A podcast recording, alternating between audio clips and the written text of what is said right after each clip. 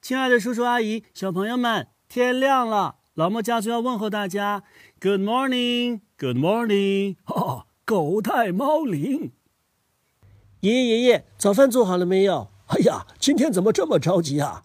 因为我要赶到学校里边去参加我们学校举行的推广普通话演讲比赛的集训。哦，那好，那好，来，今天早上啊，爷爷给你做的面条。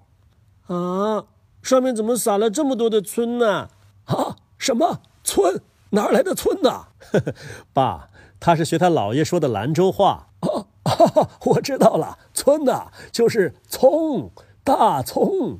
啊，对，那爷爷帮你扒拉下来吧。嗯，爷爷不孕了，不孕了。啊，不孕了。哦、爷爷，爷爷不孕啊啊！爷爷，我说的是不用了，这也是兰州话。哎呀，看来用方言交流啊，好多好多的误会呀、所以啊，你们学校推广普通话非常有必要。爷爷爸爸，那你们能给我介绍一下普通话是怎么来的吗？好，那今天呢，先由爷爷来讲。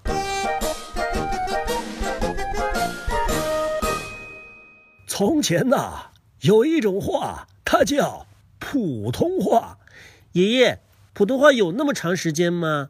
有啊，普通话这个称呼啊，来自于清朝。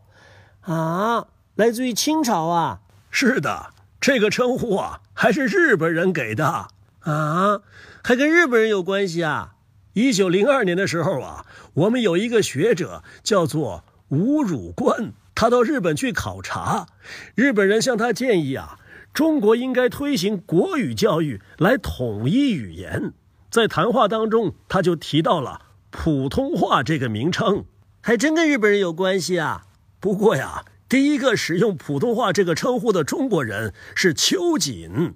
她是我们国家近代的女革命家。她在留学日本的时候，曾经参与了一个演说联席会，写了一份简章。在这个简章当中啊，她就用了普通话这个名称。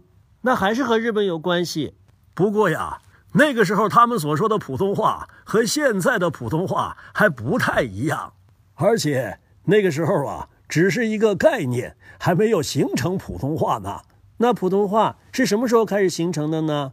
一九一三年，当时的民国政府意识到统一语言的重要性，就在北京召开了读音统一会。又开会啊，什么事儿都要开会。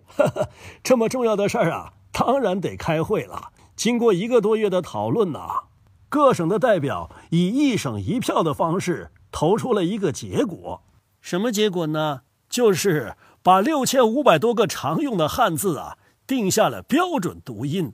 这个读音呐、啊被称之为老国音。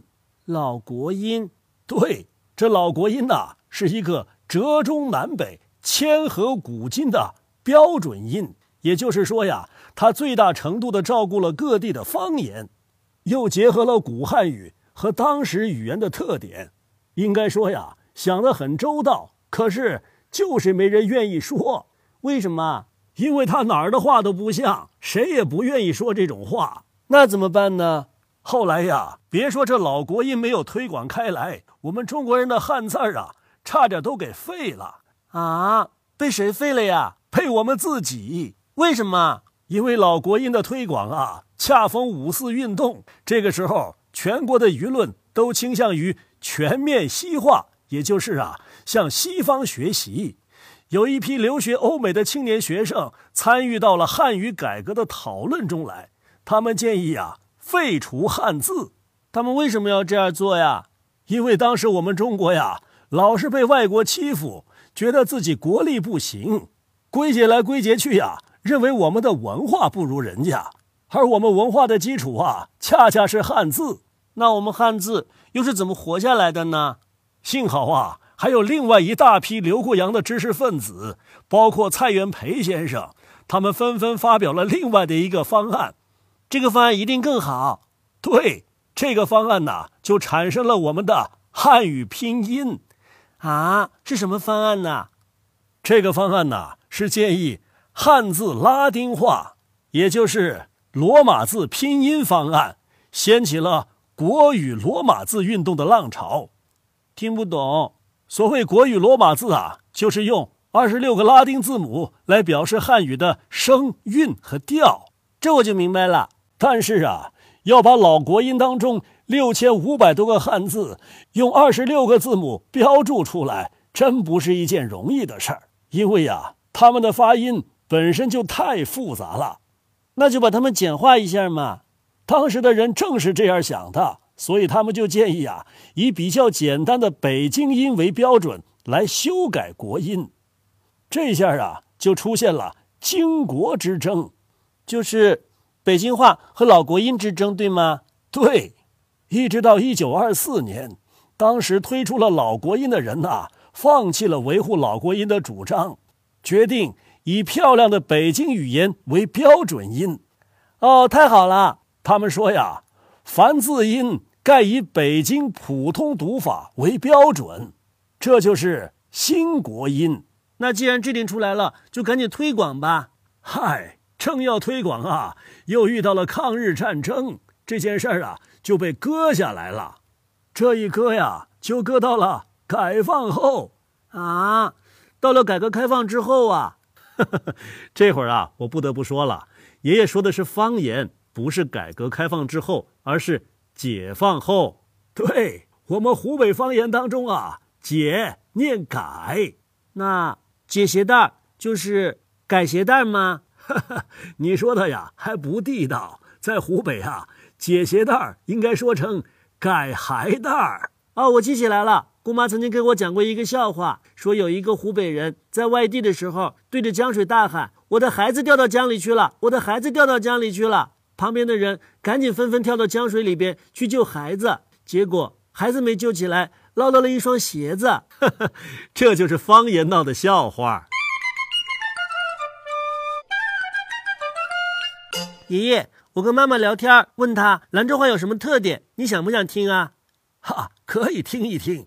这个呀，爷爷还可以和你交流交流，爷爷也懂一些方言呐、我还以为我可以给你当一回老师呢。可以，可以。你说的兰州话呀，我不懂，正好向你学习。嗯，妈妈说，兰州话的特点是前鼻音和后鼻音反着读。呃，前鼻音是什么呀？前鼻音就是安、恩、音、温、晕。哦，有这些韵母的字儿，对吧？嗯，那后鼻音又是什么呢？后鼻音是 ang、eng、ing、ong。那这反着读是怎么个读法呀？比方说，二姨很穷，买不起裙子。你只要打不好的比方啊，都往二姨身上套。那兰州普通话该怎么说呢？嗯，要是老爷说的话，他就会说：“二姨很穷，买不起裙子。那还有什么好玩的？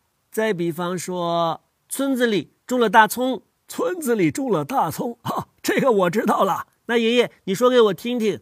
村子里种了大葱啊，爷爷，你学的真快。还有还有，妈妈说他们那儿的人会把“是”的音发成“夫”的音， 啊，什么意思啊？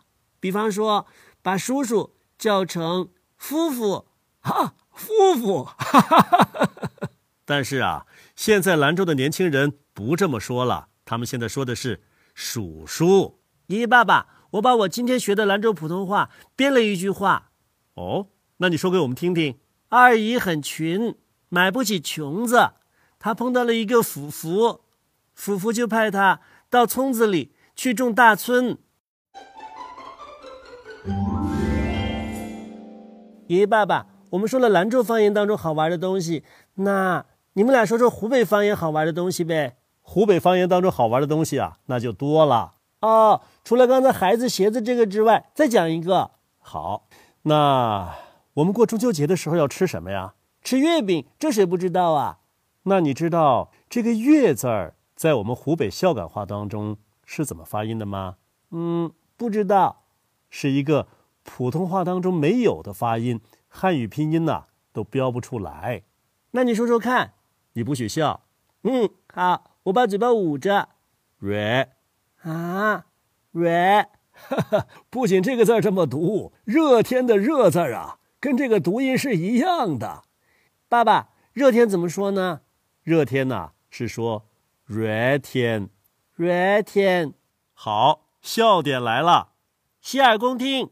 让爸爸用我们当地的方言呐、说这么一句：大热天吃月饼，越吃越热。这里边既有月又有热，那都发热。对，听好了，大热天吃月饼，越吃越热。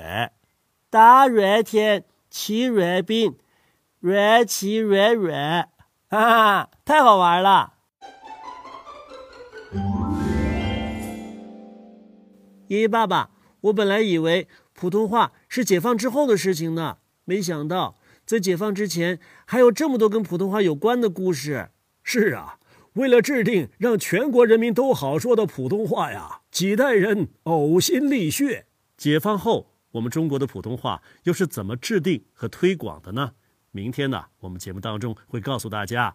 爷爷爸爸，其实我觉得方言挺好玩的。是的，推广普通话呀，并不是为了废除方言，方言也有方言的魅力。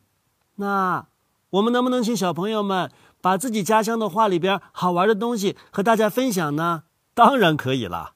小朋友们，那就请你们和爸爸妈妈商量一下，把你们那儿的方言好玩的东西，在我们微信公众号留言区当中留下来，好吗？是的，大家呀，一起来分享。